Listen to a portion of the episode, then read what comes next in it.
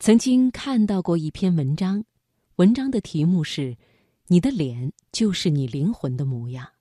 这篇文章说，你的容貌正是你赋予生活的样子，待人的谦卑、谈吐的优雅、读过的诗书、丰富的内心，都会投射在你的容貌上。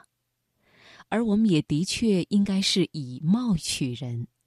这里所说的“以貌取人”，指的并不是美貌。而是好看，而好看也绝非肤浅的美丽，它是眉梢眼角见清风明月，是举手投足里的赏心悦目，是最落魄的岁月里依然保持的优雅与从容。它更是一个人剥离了外表之后的素养，是放在浩瀚人群里也能一眼分辨出的气场。这大概就是灵魂的样子吧。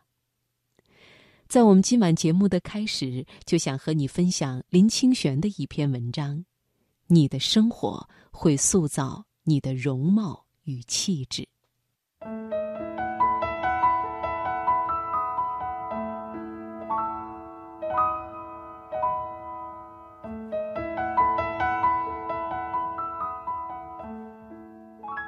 在信义路上有一个卖猫头鹰的人。平常他的摊子上总有七八只小猫头鹰，最多的时候摆十几只，一笼笼叠高起来，形成一个很奇异的画面。他的生意顶不错，从每次路过时看到笼子里的猫头鹰全部换了颜色，便可以知道。我注意到卖鹰人是很偶然的。一年多前，我带孩子散步经过。孩子拼命吵闹，想要买下一只关在笼子里的小猫头鹰。那时卖鹰的人还在卖兔子，摊上只摆了一只猫头鹰。卖鹰人努力地向我推销：“这只鹰仔是前天才捉到的，也是我第一次来卖猫头鹰。先生，给孩子买了吧，你看他多喜欢。”我这才注意到，眼前卖鹰的中年人。看起来非常质朴，是刚从乡下到城市谋生活的样子。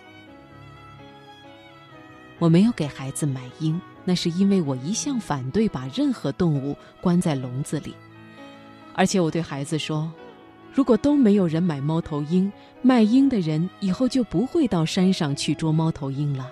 你看，这只鹰这么小，它的爸爸妈妈一定为找不到它而着急呀。”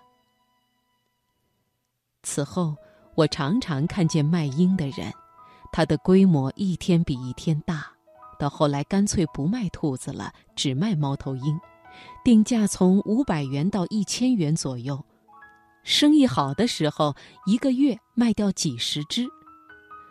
我想不通，他从何处抓到那么多的猫头鹰？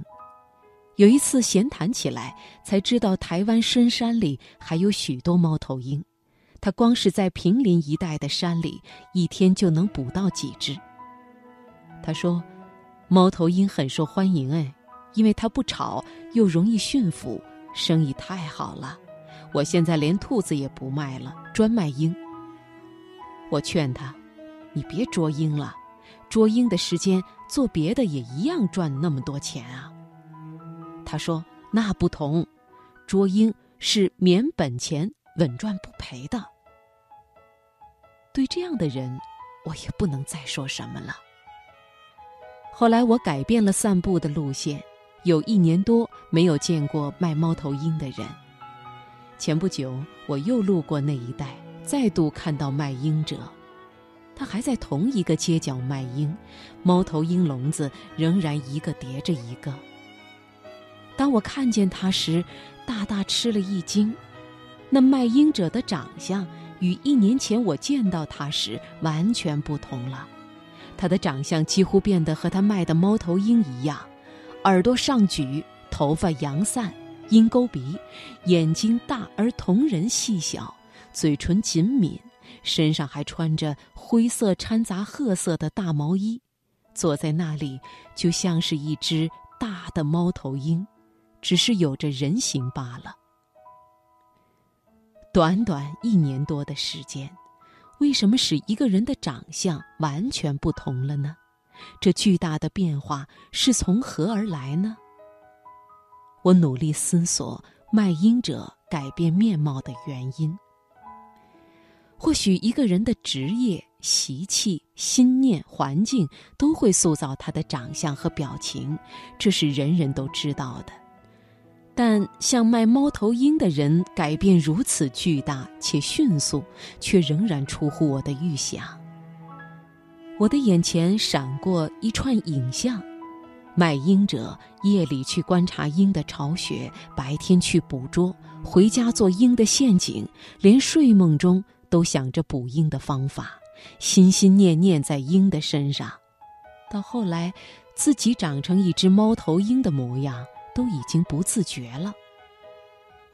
我从卖鹰者的面前走过，和他打招呼，他居然完全忘记我了，就如同白天的猫头鹰，眼睛茫然失神。他只说：“先生，要不要买一只猫头鹰啊？山上刚捉来的。”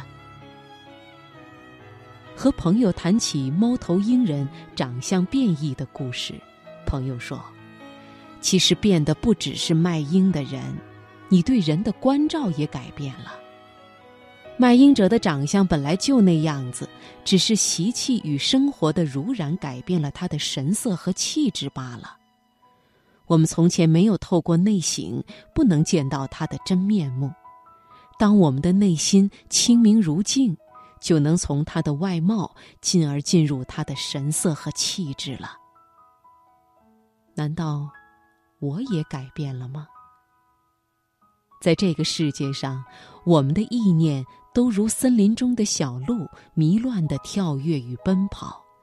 这纷乱的念头固然值得担忧，总还不偏离人的道路。一旦我们的意念顺着轨道往偏斜的道路，如火车一般开去，出发的时候好像没有什么，走远了就难以回头了。